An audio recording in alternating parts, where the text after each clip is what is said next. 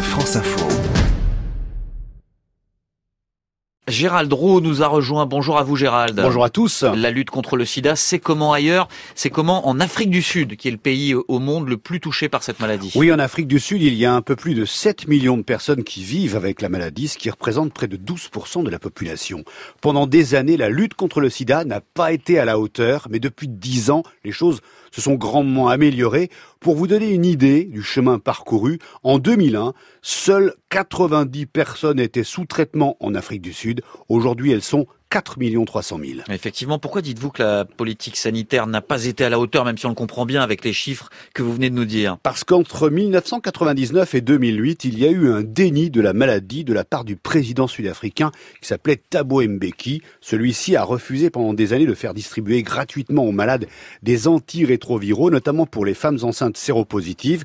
Sa ministre de la Santé recommandait même aux malades de manger de la betterave, de l'ail, du citron, de l'huile d'olive, au lieu de de prendre ces médicaments car elle disait qu'ils étaient toxiques. À cause du sida, l'espérance de vie dans le pays en 2006 était tombée à 52 ans seulement. La communauté scientifique estime que 330 000 décès auraient pu être évités à l'époque. Certains pensent que Thabo Mbeki devrait être poursuivi pour crime contre l'humanité. Et donc la lutte contre la maladie a réellement démarré en 2009. Sous la présidence de Jacob Zouba, qui est resté au pouvoir jusqu'à l'an dernier, la prévention, le dépistage et les traitements ont été Il y a eu de grandes campagnes nationales. Les traitements pour tous ont été généralisés mieux distribués, simplifiés et sont devenus moins chers. Sur le plan médiatique, par exemple, la chaîne MTV a lancé en 2017 en Afrique du Sud une série à destination des jeunes avec pour objectif de les encourager à aller se faire dépister. Les jeunes qui sont encore très vulnérables, surtout les filles qui subissent des agressions sexuelles. Et alors le bilan de tout cela aujourd'hui? Actuellement, près de 90% des séropositifs sud-africains savent qu'ils sont infectés.